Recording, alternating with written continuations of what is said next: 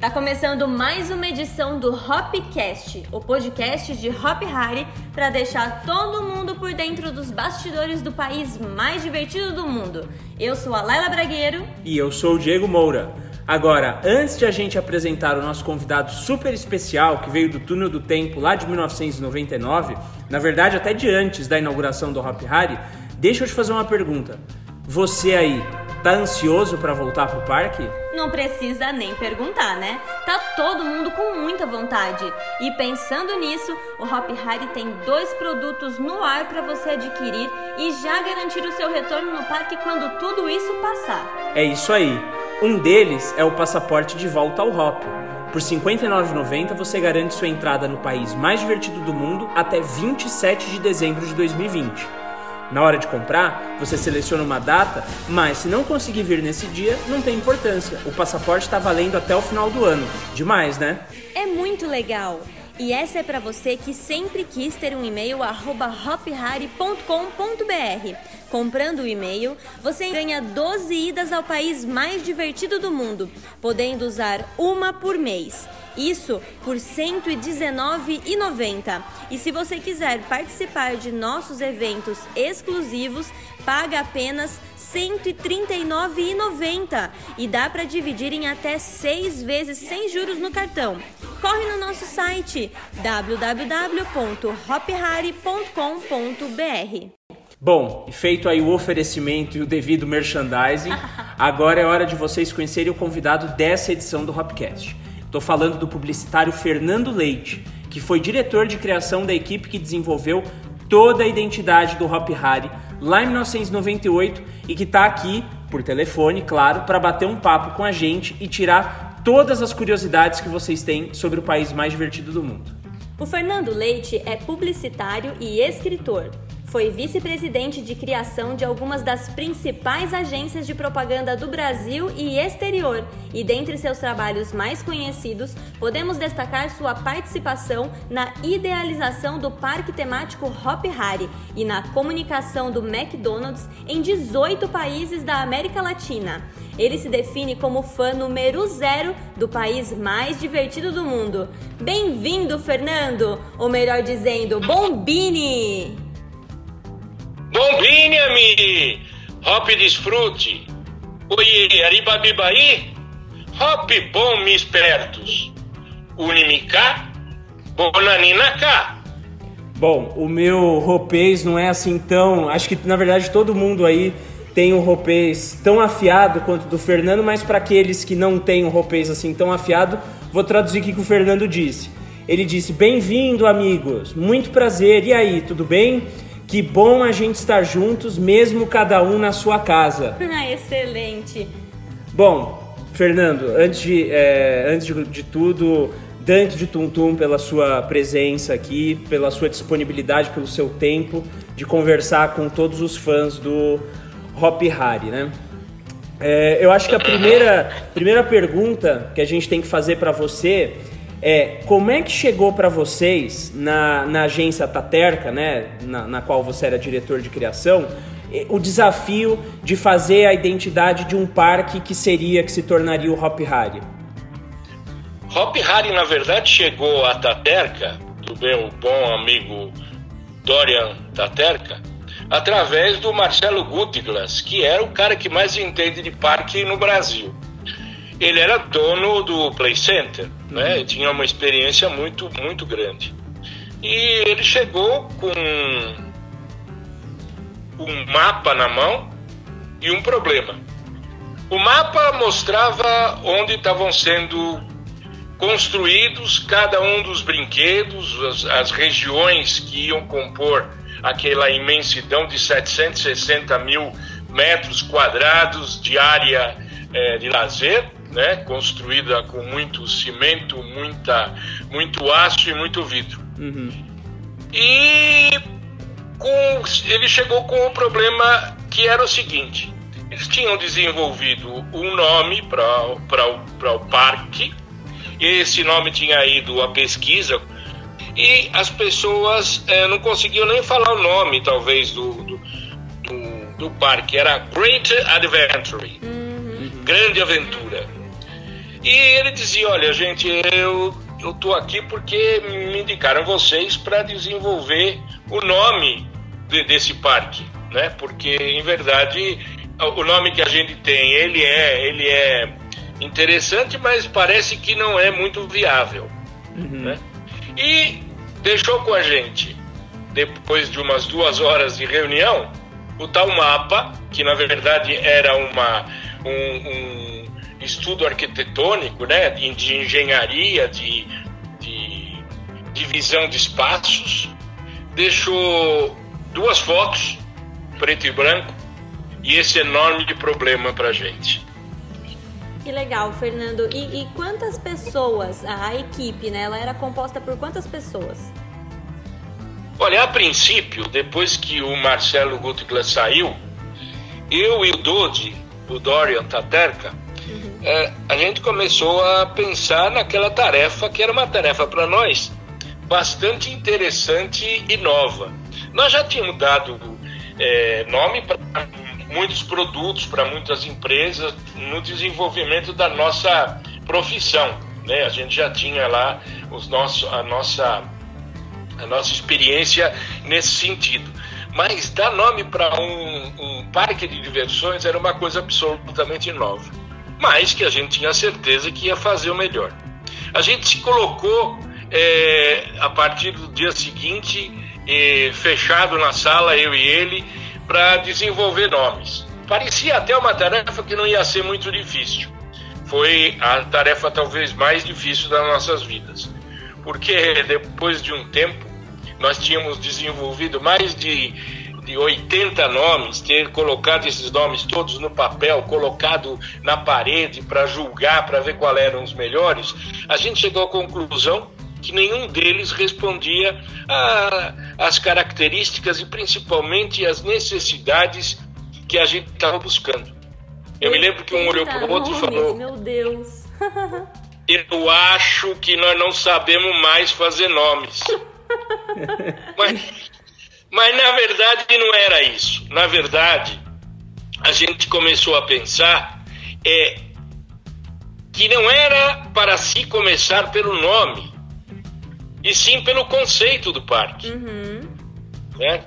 Uh, nessa época, nesse, nesse momento, acho que eram uns quatro, cinco dias que nós já estávamos trabalhando, juntos ali, fechados, a gente descobriu que precisava pensar em como seria esse parque, né? Qual seria o diferencial desse parque em relação a todos os outros parques que existiam no mundo, né? E a princípio a gente falou, olha, nós temos que buscar essas informações, né? Sim. Aí é, nós decidimos que não, que, que era até prejudicial a gente buscar informações é, visuais e informações de conceito, de marketing de, dos concorrentes porque o, o, a coisa ainda nem existia como um todo. Então a gente é, precisava descobrir qual era a essência desse parque, o DNA desse parque. E foi rapidamente assim que a gente começou a escrever o que a gente achava que era o conceito. Era certo? isso que eu ia te perguntar, né? Como você pergunta, falou de conceito. E, de onde veio a ideia, né, de fazer do parque um país, porque é o único parque temático no mundo que é um país. É verdade. É o seguinte, a gente estava desenvolvendo esse conceito e o Marcelo Gutglas nos disse, olha, é o maior parque temático que pode que o Brasil tem. Vai ser o maior parque, vai ser o melhor. E a gente começou a pensar no seguinte: Será que o nome devia estar ligado a isso? A maior e melhor? E logo descartamos isso, porque na verdade qualquer um pode ser maior e melhor em poucos dias, em poucos meses. Ou seja, tirar essa hegemonia e esse diferencial. Certo? A partir daí, a gente começou a ver certo? que nem o conceito ajudava a gente a fazer o que precisávamos. Então o Dodi virou para mim e disse: Espera aí, quem é que é que mais entende de parque no mundo? E eu disse para ele: Ó, não tenho a menor dúvida, o seu Walter. Que seu Walter? Ele falou: o Walt Disney, o Walter Disney, o Walt Disney. E a partir daí, o que, que a gente fez? A gente falou: bom, agora sim, vamos ter que estudar e ver tudo que esse cara fez.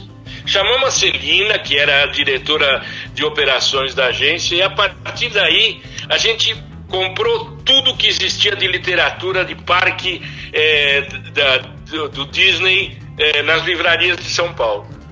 Né? E aí começamos já a ampliar o processo para as outras pessoas da agência.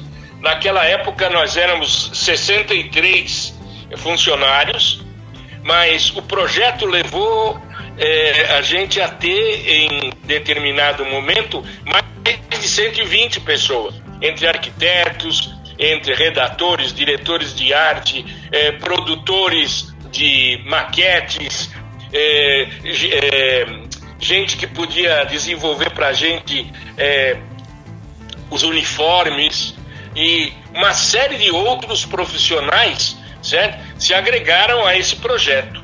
Né? Legal. E eles se agregaram depois que a gente descobriu a grande, o grande caminho.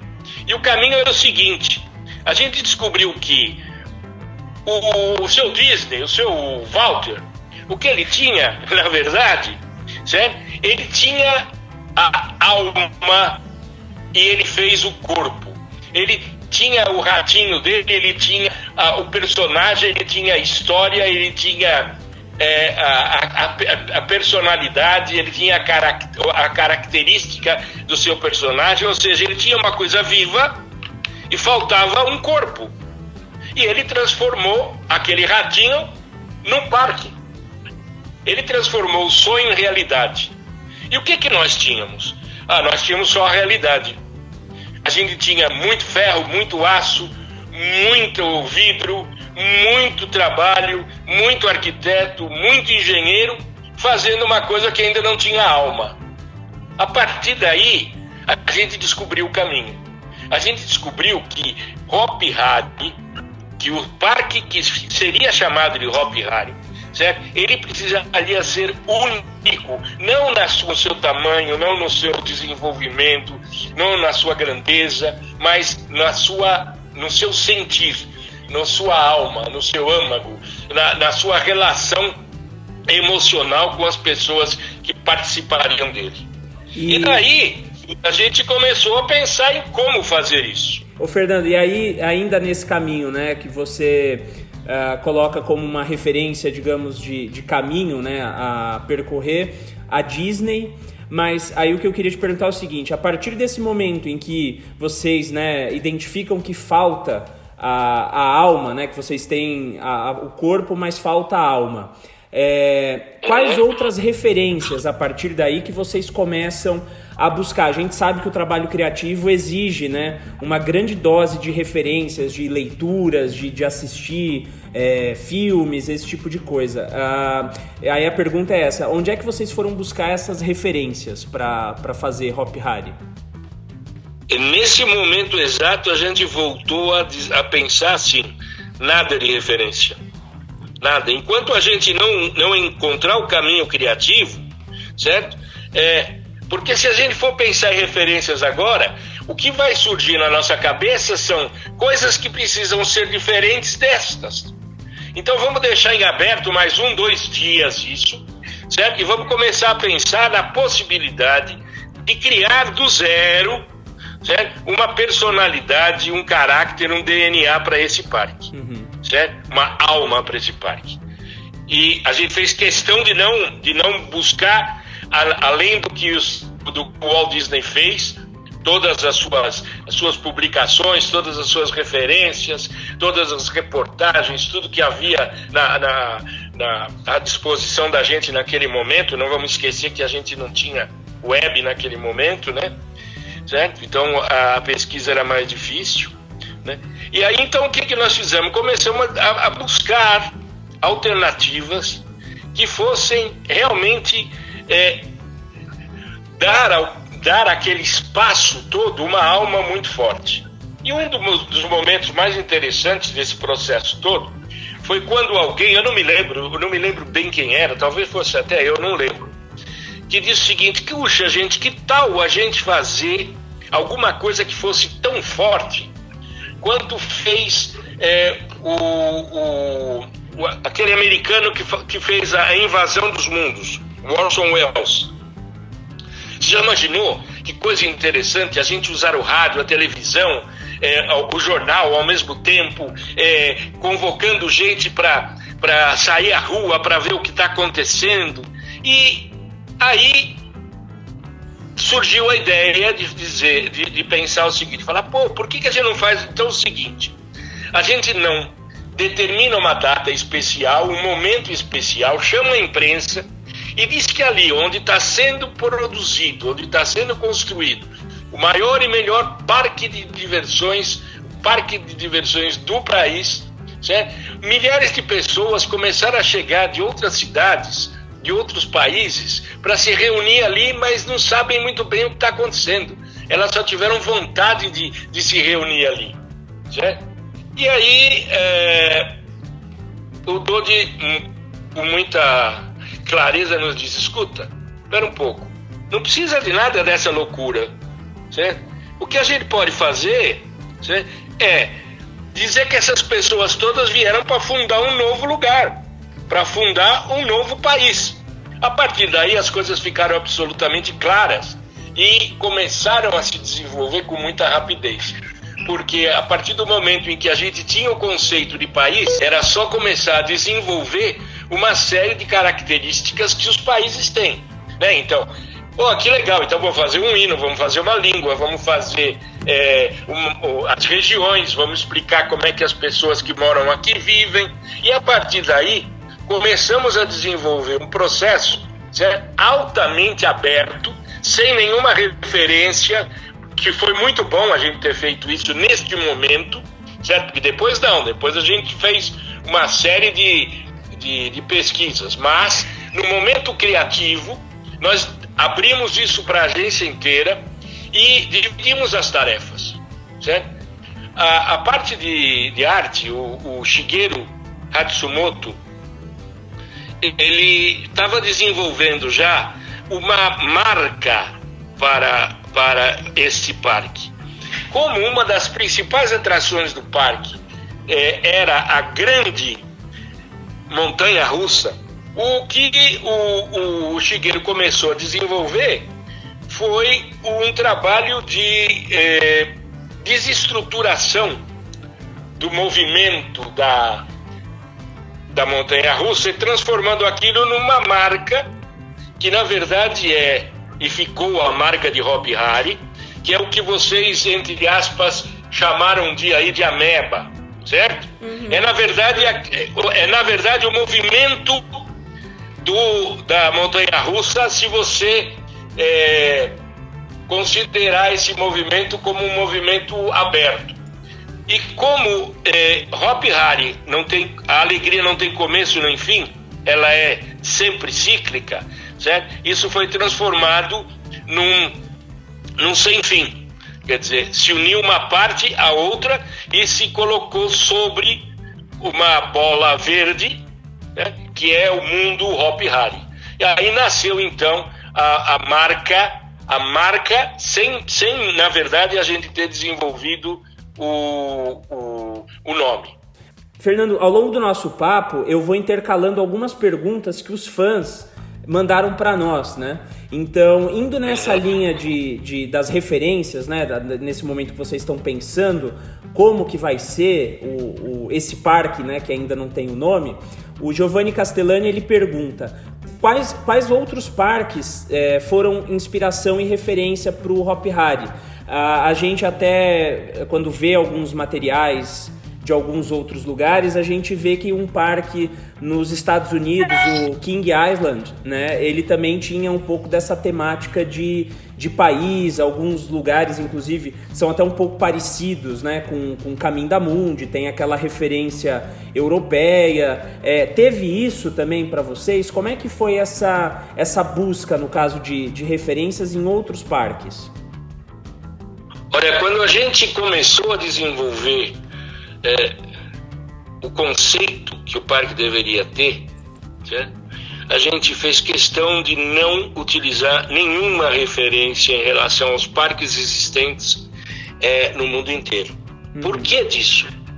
Simplesmente porque isso é, faria com que a gente, é, a nossa cabeça, começasse a pensar em ideias que fossem diferentes e melhores do que aquelas existentes. Ou seja, nós teríamos referências. E o momento não era isso, é para isso. O momento era para desenvolver algo totalmente novo. Fernando, sobre as áreas temáticas. O Pedro Henrique, ele administra o maior grupo sobre o Hop Harry no Facebook. Tem mais de 50 mil fãs. Ele tem uma pergunta gravada. Olá, meu nome é Pedro Henrique, do grupo do Harry no Facebook. E a minha pergunta é qual foi o critério para a escolha das áreas temáticas do parque? E se a história do parque foi criada para se adaptar às áreas ou se as áreas foram pensadas para se adaptar à história do parque? Olha, uh, as duas coisas aconteceram. Obviamente que 90% delas aconteceram a história se adaptar a, ao que já estava sendo feito, porque em verdade a história podia mudar e o tamanho é, daquele, daquela construção não, daquela, da, da, daquela região não, etc. e tal. Né? Então aconteceram as duas coisas, mas sem dúvida alguma a história toda foi desenvolvida para justificar as regiões que já existiam.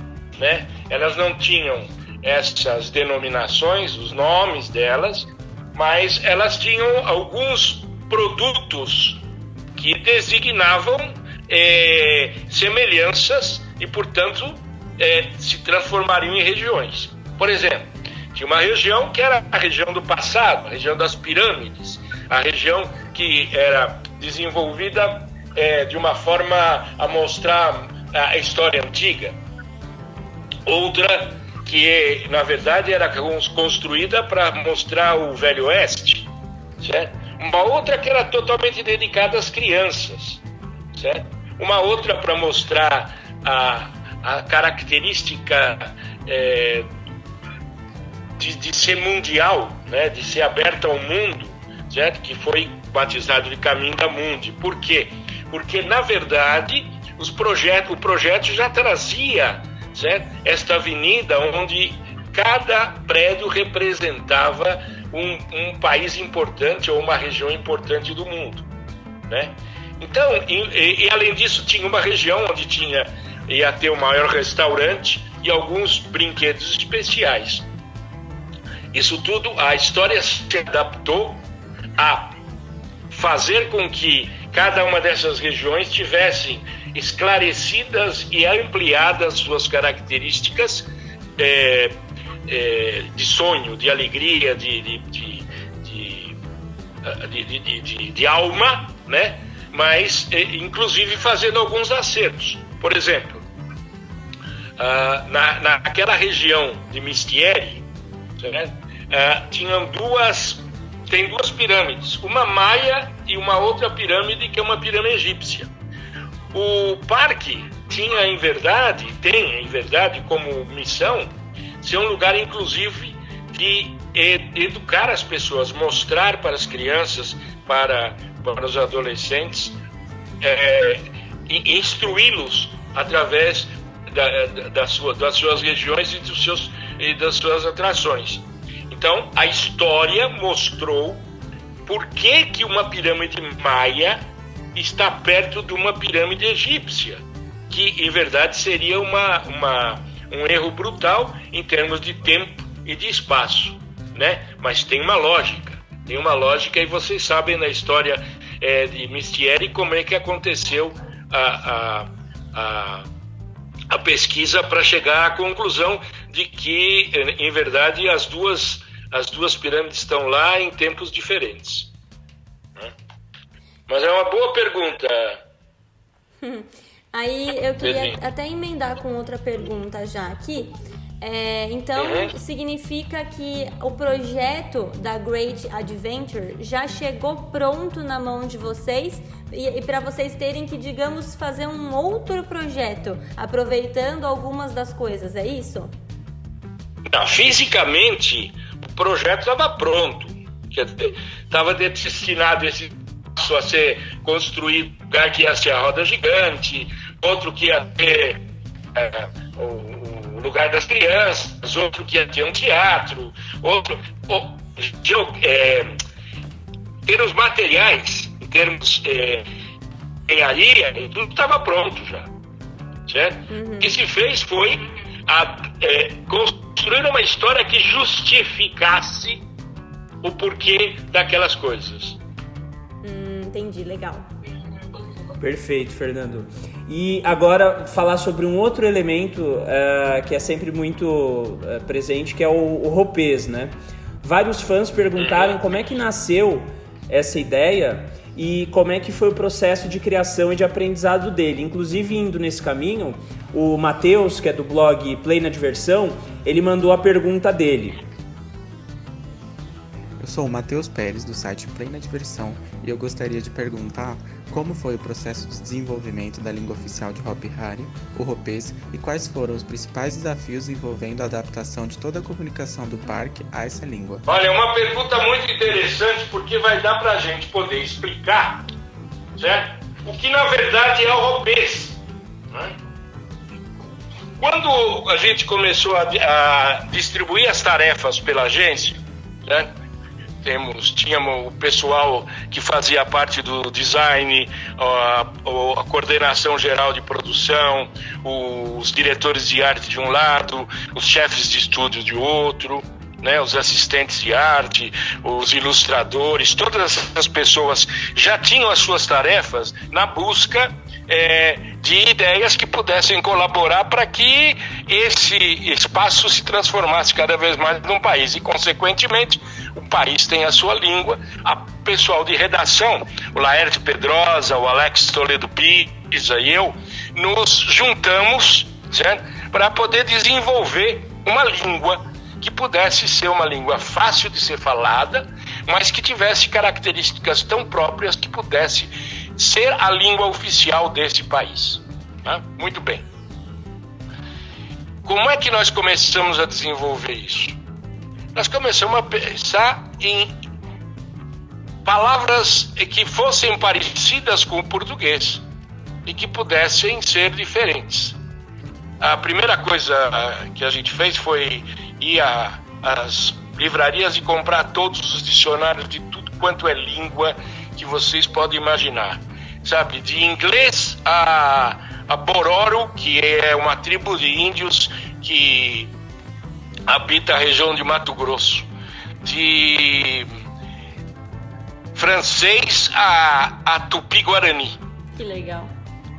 Então, com base nesses, né, nessa pesquisa, a gente foi olhando os dicionários, foi olhando as palavras, mas chegamos a uma, a uma coisa, aliás, quem, quem na verdade chegou foi, foi o, o Alex Toledo Pisa, e que ele disse o seguinte: olha, eu descobri que tem uma língua que fica nas Antilhas, uma coisa assim, em Nassau. Não sei bem onde fica, mas é uma língua que parece o português e é muito interessante.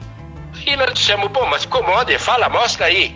E aí ele começou a fazer uma pesquisa e descobriu uma língua que, era fala, que é falada é, nessa região lá de Nassau, né, das Guianas, lá para em cima, e que, é, que se chama papiamento. O que, que é o papiamento? O papiamento é uma mistura de uma série de outras línguas. Uma base bem espanhol e bem português, mas tem holandês, tem francês, tem inglês. Né? Nós dissemos, olha que interessante, vamos, vamos ver a estrutura dessa língua. Mas quem é que podia mostrar para a gente a estrutura dessa língua? Nós fizemos contato então com aquela região, com pessoas de lá, e chegamos a um professor de papiamento. E esse professor de papiamento, é, nós contratamos esse professor de papiamento para nos dar via, é, via televisão. Na época a gente tinha que, que marcar horário na Embratel para poder ter contato com esse pessoal, né? Assim, fazer um link uhum. via satélite. E ele começou a nos falar sobre a estrutura dessa língua. E a gente achou a língua muito interessante, porque era muito parecida com a, a, o português e daria então para a gente tomá-la como base. Não usar a língua, mas tomá-la como base para poder desenvolver o que a gente chamou de roupês. Óbvio que depois da língua ter ficado pronta é que a gente chegou a, a defini-la como roupês. É, ele, o professor nos mandou livros de lá, é, nós compramos uma, um volume imenso de CDs de música, acho que a gente foi o maior colecionador de CD de música em roupês que existia no mundo. E começamos então a pensar na, nas palavras, na, na, na estrutura da língua. Uma estrutura muito simples, muito simples, que não tem plural nem é, singular. É, masculino e feminino é muito fácil. É, ela não tem inflexão verbal. E aí fomos juntando a isso a nossa experiência do, de vida, né? o nosso repertório vivencial. Por exemplo, uh, há palavras que foram, foram desenvolvidas em função daquilo que a gente já ouviu. Por exemplo, mamiche papiche era como meu filho chamava a mim e a minha esposa. Nós achamos interessante.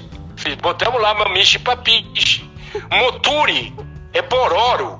Moturi quer dizer bonito em, em Bororo, né? Uhum. É, Pemegari quer dizer é, bom, enchavante. Nós começamos a ver as palavras e falar o que, que, o que, que é que é interessante. E começamos a desenvolver as palavras e, sobretudo, a estrutura da língua, que está colocada muito claramente no pequeno dicionário Michaelis, roupês português que a gente editou.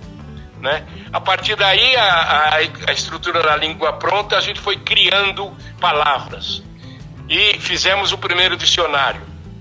No ano seguinte, nós fizemos um concurso interno é, onde os funcionários é, que já tinham aprendido ropês criaram novas palavras.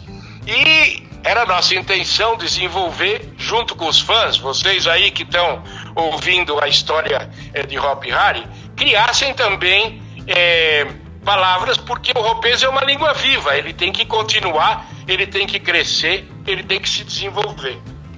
Que incrível, muito legal. Foi muito gostoso fazer isso. Nossa, acho que deve ter sido uma das, um dos processos criativos mais interessantes e que mais assim, sei lá, é, é, vocês que participaram evoluíram, né? Profissionalmente, pessoalmente, deve ter sido muito gratificante. Eu posso te dizer que foi o maior trabalho que eu desenvolvi profissionalmente nos meus 40 anos de profissão. Ai, Nove meses seguidos, de, de segunda a segunda. Nove meses e nasceu, olha só. E nasceu. Mas olha, e, e tenho muito, muito orgulho desse filho. Nesse momento, então, vocês já tinham o nome do parque, né? Vamos então ouvir a pergunta do, do Gianluca. Oiê pessoal, meu nome é Gianluca e eu sou do portal Hope Harry Community. E a minha pergunta é: da onde surgiu o nome Hope Harry? E qual foi a inspiração que vocês tiveram para escolher esse nome, que foi e é sinônimo de diversão para muita gente? Gianluca, meu velho, eu vou te dizer o seguinte: a gente ainda não tinha o nome, não. Você acredita que a gente ainda não tinha o nome? Foi pesquisando o papeamento é, que a gente chegou ao, nome Hop Harry, mas foi muito suado, porque é o seguinte: a gente tinha uma série de nomes e sempre que a gente ia analisar a, a, se eles eram corretos, se ele era exatamente aquilo que a gente queria, certo? A gente esbarrava uh, ou no ele ser mais feliz que divertido, ou ser mais divertido que feliz, ou não cumprir todos os itens necessários que o nome deveria ter. E tinha uma coisa que o Dorian Taterka, o dono da Taterka, o Dory, o Dodge, ele exigia da gente. Ele falou: olha, não, eu quero ver um nome que, para ser falado, precisa se sorrir. Era quase um milagre, né? Depois de todos os nomes que a gente buscou, achar um nome que, além de tudo, fizesse quem fala o nome sorrir. Fernando, eu acabei Tenta de, falar de Hopi falar. Hari. É, então, eu acabei de falar aqui pra ver se era verdade, não é que é mesmo? Hopi Hari. Você não quando fala Hopi Hari sem rir. Não. Então, realmente. o que aconteceu foi que, ah, depois de muitíssimos, muitíssimas noites de trabalho, a gente chegou a, ao nome Hopi Hari, que quer dizer Hopi Hari. Muito, Hopi é muito. Hari é alegria, muita alegria. O nome foneticamente era muito bom. O nome como conceito era muito bom e, sobretudo, além disso tudo, ele ainda fazia as pessoas rirem quando sorrirem quando se falava. Ufa, achamos o nome. Muito legal. Eu tenho certeza que agora todo mundo que tá ouvindo vai, vai, vai pausar o tentando, podcast é. e vai, vai parar na frente do espelho e tentar falar Hopi Hari. Certeza. É, e, e- e quem disser que não sorri, me liga. Fernando, outra coisa que sempre, né, você falando agora, isso naturalmente emociona ah, ah, quem é fã, mas algo que sempre emociona as pessoas ah, são sempre o hino de Hopi Hari e a missa de Hopi Hari. Eu queria que você contasse como é que esses produtos né, do, do parque foram desenvolvidos. Bem, a partir do momento em que a gente tinha uma marca, um nome que registravam esse conceito de ser um país, né, começou a ficar mais fácil desenvolver as peças. Então, é, uma parte da, da nossa equipe começou a desenvolver as, as, as peças de merchandising. Nós criamos 4 mil itens diferentes para serem colocados à venda no- nas lojas, nos shops, hop shops. Ah, enquanto isso, camisetas, eh, bermudas, tênis, eh, bandana, eh, tudo que vocês podem imaginar, certo? A gente tinha, eh, tava, tava criando. De outro lado, nós estávamos criando os nomes de cada uma das atrações, certo? Cada uma das atrações tinha que ter um nome, cada uma das atrações tinha que ter uma marca, ou seja, um- uma, uma ilustração, né? E, e um, e um conceito. Então você imagina o volume de, de nomes que se criou e se desenvolveu em termos de, de layouts, né? Em termos de, de, de marcas visuais. Por exemplo, é, como é que chamam os restaurantes? Como é que chamam as lanchonetes? Certo? Que, que o Hop Hari oferece. São os Hop Rangos, Pô, né? Pois é, é, como é que se fala, fala é, comer em ropês? Rango, rangar. Hangar. Ah, então é hop rango, mu- muito, muito rango, muita comida. Né? Então, é, como é que se chama a, a sei lá, a, vamos, vamos pegar um- uma coisa mais interessante. Ah, é, como é que vai chamar o stand de tiro ao alvo? Na mosquita. na mosquita, certo? Por quê? Mosquita é mosca em polpês. Na mosquita é acertar na mosca. Ou seja, é, tem uma lógica muito clara para poder ficar as pessoas entenderem na hora, né? E além disso, a, a- as pessoas, outra parte das pessoas ficou desenvolvendo uma coisa que foi a última que a gente criou e aí sim tivemos uma participação muito grande até na arquitetura, que foi a construção de Aribabiba, a capital da, eh, de Hopi Hari. E enquanto esse, o pessoal, aí já mais arquitetos, eh, pessoal de design gráfico, mar, mar, mar, pra maquetistas, etc. e tal, porque junto da Taterca, a- o nosso grupo de comunicação eh, tinha uma produtora de cinema.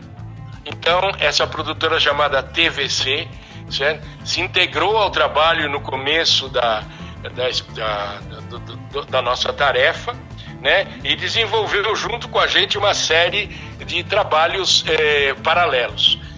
É, então, enquanto esse pessoal todo desenvolvia esses trabalhos, nós nos unimos, reunimos com maestros que, que trabalhavam já para nós, certo? grandes maestros, o Ruriado Prá, o Edgar Poças e o Sérvulo Almeida, né? e dissemos: olha, nós precisamos desenvolver um hino.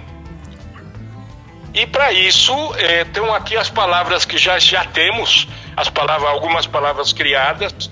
Se vocês necessitarem de algum conceito é, que, que precise ser criado em termos de verbais, vocês nos avisem, a gente é, cria as palavras que faltam para vocês poderem desenvolver esse trabalho. E foi um trabalho árduo, muito interessante, muito bonito, certo? É, que se transformou no hino natus de Hop Hari, o hino é, oficial de Hop Hari. Que a ideia era fazer com que ele, como é feito, todo dia é, ao, na, ao raiar do sol, né, ele seja executado na abertura do na abertura do, do, dos trabalhos de Hop Hari. Certo? É um, um, hino à alegria, um hino à, à, à, à diversão, como é o, todo o Hop Hari, né? E a, a, o, o missa, na verdade, surgiu da necessidade de se desenvolver um comercial é, que pudesse é, fosse uma comunicação profundamente emocional para demonstrar com toda a riqueza de sentimento que o que, que o país provocava em quem o visitasse. Era finzinho do ano, quase Natal. O Dodi e o Edgar Poças então se reuniram à frente do piano e construíram a letra desses que, desse que é um dos mais lembrados e curtidos comerciais da história, que é Missa, que é todo cantado em, em ropês e diz, por exemplo, tá bombini, querido amigo, tuti aqui tá farpabô, boa que fase, tum tum bater, hop rari, hop forte, hop rap. Quer dizer, bem-vindo amigo, tudo aqui tá feito para você, né? E para fazer seu coração bater, seu coração bater mais forte, seu coração bater mais feliz. E é isso que o, a, o, a letra de, de, de missa diz né, na sua primeira estrofe. E é isso que as pessoas, inclusive, gostam de ouvir e tentar é, falar em roupês, cantar em roupês. Sim. Nesse processo todo, Fernando, a Juliana Scavacini, ela quer saber qual foi a maior dificuldade quando vocês estavam projetando e criando toda essa tematização de Hop Hari? Olha, Ju, eu acho que a maior dificuldade foi encontrar o caminho. Porque era algo realmente é, que precisava ser o que acabou sendo. Totalmente diferente, algo que realmente tinha é, que, que, que, mostrava exatamente o que é o parque, o que é a experiência, né? É, o que é a grandeza, o que é a, a criatividade, tudo que o parque, o parque tinha e não estava sendo é, possível de ser trans, é, colocado. Essa experiência, esse, essa busca, era muito difícil da gente chegar a uma conclusão. Depois que a gente achou o caminho, a coisa ficou mais fácil, né? E, sobretudo, o seguinte: é, ficou mais fácil porque a gente acreditou naquilo que não existia ainda. E a ideia cresceu. Né? A gente acreditou numa coisa que não existia. E para criar, precisa fazer isso. Você precisa dar chance para a ideia crescer né? Talvez se a gente é, tivesse essa ideia e dissesse, ah, não, mas pelo amor de Deus, vai dar muito trabalho isso aí, eles não vão aprovar.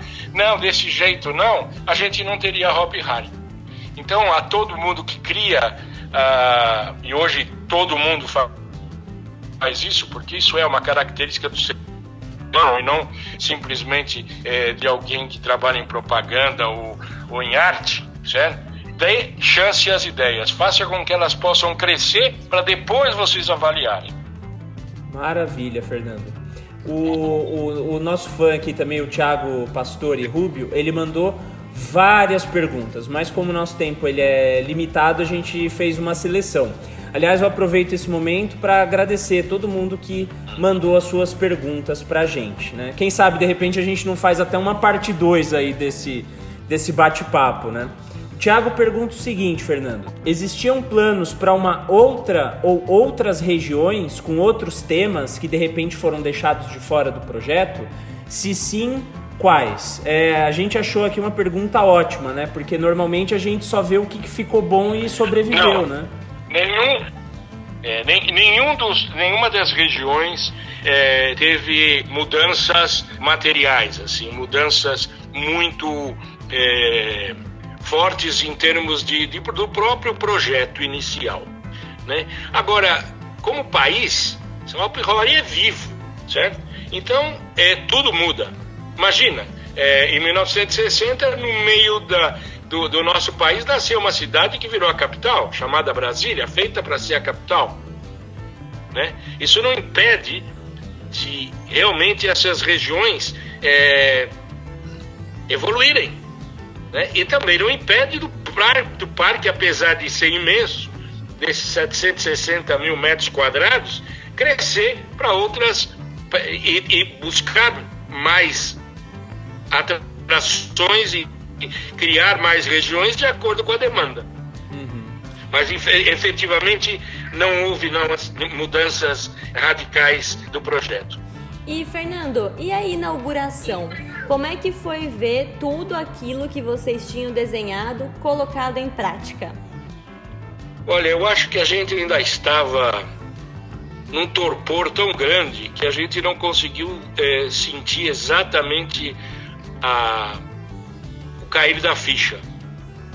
É, aquela noite foi para nós uma coisa espetacular por conseguir ver num espaço de tempo tão pequeno com um esforço humano tão grande, uma colaboração muito importante entre agência e cliente, num país que falava uma língua, num país que tinha os seus habitantes, os seus rópios, os seus cidadãos, os seus lugares para comer com a sua comida típica, o seu selo, o seu carimbo, o toda, toda uma, uma parte de sinalização é, estava é, os serviços e os, os nomes dos produtos e dos, dos, e das diversões numa língua que foi criada e desenvolvida e falada em menos de um ano. A ficha só caiu uma semana depois mesmo, certo? Uhum. que a gente parou e pensou certo? como é que a gente pôde cliente e agência fazer aquilo que parecia impossível. Mas como já estava feito, a gente acreditou que fomos possível. Legal. Que legal. Fernando, e falando em emoção, né? Eu gostaria que você comentasse um pouco como é que foi a sua ida ao parque é, da primeira vez que a gente se encontrou por lá, mais recentemente no final do ano passado, né? Você disse que tinha sido uma visita, uma tinha sido bem diferente, né, da última vez que você tinha estado no Hop Hari, né? É, eu, eu como eu disse, eu me me coloco como fã número um. É, número zero, você Zero, falou, aliás, hein? nenhum. É, mas é que as pessoas. É, eu, eu sou, na verdade, o fã número 00 00 de Hop Harry. Certo? É que, e, e, que existe a expressão fã número 1, um, mas eu sou o número 0. Mas como eu sou o fã número 0 desse lugar, certo? E sobretudo do espírito em que ele, que ele consegue passar para as pessoas, porque para mim a vida é isso, é felicidade, é isso que nós temos que buscar é alegria, certo? É, é, é aproveitar a vida, é desfrutar, né? Uh, eu fiquei muito triste quando eu fui pela penúltima vez, né? Eu não senti a alma do parque, né? E essa última vez, que foi o que? Há uns quatro, cinco meses atrás. Isso, acho que foi novembro. Eu fiquei né? muito. Quanto foi? Acho que novembro, foi novembro. Novembro, né? Isso. Então, eu fiquei muito contente.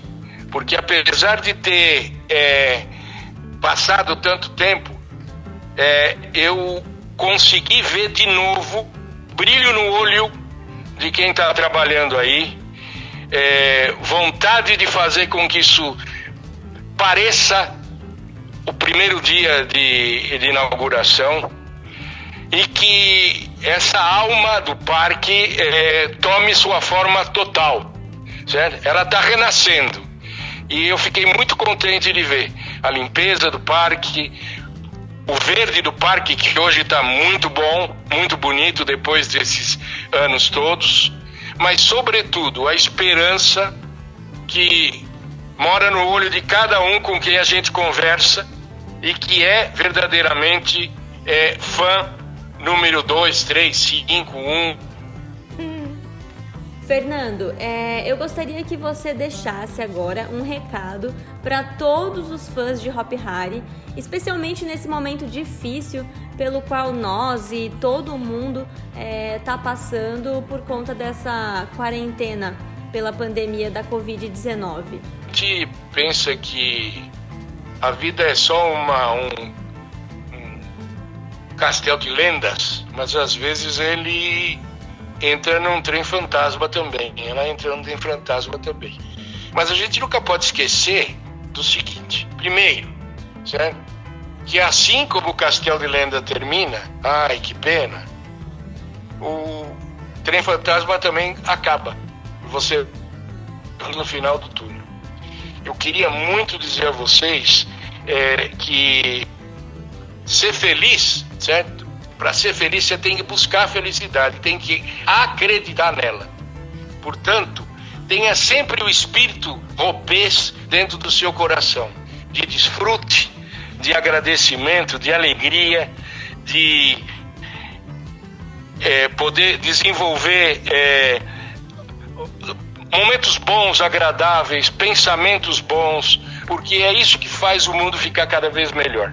Essas coisas que acontecem ao longo da vida, certo? que parecem fazer com que a gente é, entrou nesse trem fantasma que eu disse, certo? elas estão aqui para ajudar a gente e para a gente aprender, tá? Tomara que a vida mude logo para um castelo de lendas. Bom, é isso então. Fernando Leite, danke de Tuntum pelo seu tempo e pela sua disponibilidade em conversar com a gente. Eu espero que a gente se encontre muito em breve lá dentro das fronteiras do nosso país mais divertido do mundo. Um grande abraço para você.